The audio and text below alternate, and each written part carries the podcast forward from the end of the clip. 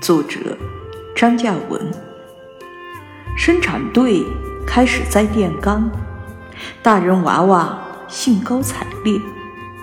电，一种神秘的要命的东西，宛如瞧不见的水，要从那金属线上流进每家每户。从此可以不用水火油灯，也不消点松明。用电点亮的灯泡，比油灯和火把明亮，而且风吹不熄，水泼不灭。那电杆起初是一根松木，有点弯，不久又换成梨木，栽在乡村教师家茅草房的南侧，番木瓜树旁边。经过麻雀做窝的墙洞，电线钻墙入屋。拿着一卷软软的绿色胶皮线，乡村教师家的老大站上椅子，把伸进屋的电线加长，然后牵往各个房间。男孩班哥哥扶椅子，地上。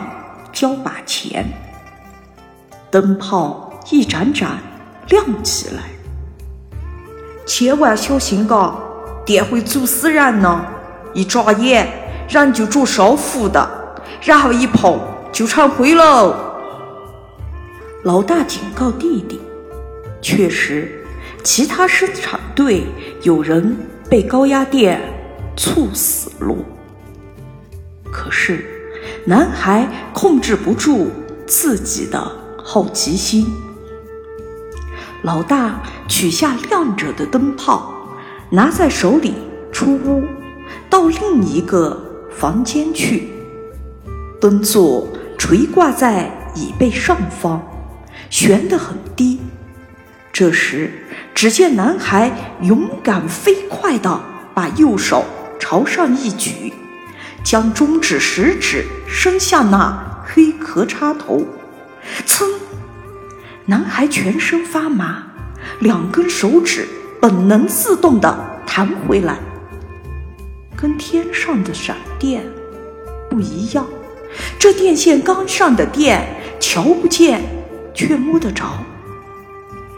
乡村教师家的老大回屋来，约略觉得气氛。异常，于是朝弟弟望了望。